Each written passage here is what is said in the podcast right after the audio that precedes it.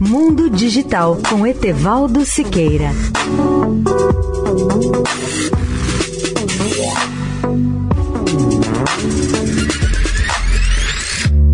Olá, ouvinte da Eldorado.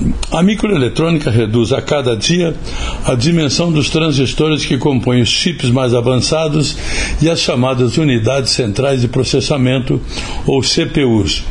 Um bom exemplo desse avanço da microeletrônica é a Taiwan Semiconductor Manufacturing Company, ou TSMC, maior fabricante de chips e semicondutores sob encomenda do mundo, que está construindo uma fábrica para fazer chips de 3 nanômetros, ou seja, 3 bilionésimos do metro.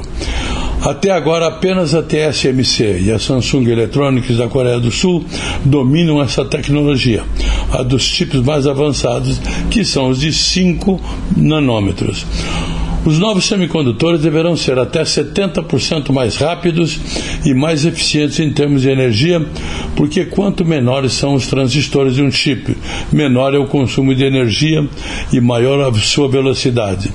Os novos chips serão usados em dispositivos tanto de produtos populares como os smartphones, como para os mais sofisticados supercomputadores.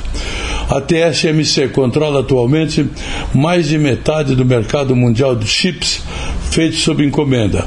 Seus semicondutores são projetados para seus grandes clientes como a Apple, a AMD e a Qualcomm. Etevaldo Siqueira especial para a Rádio Eldorado. Mundo Digital com Etevaldo Siqueira.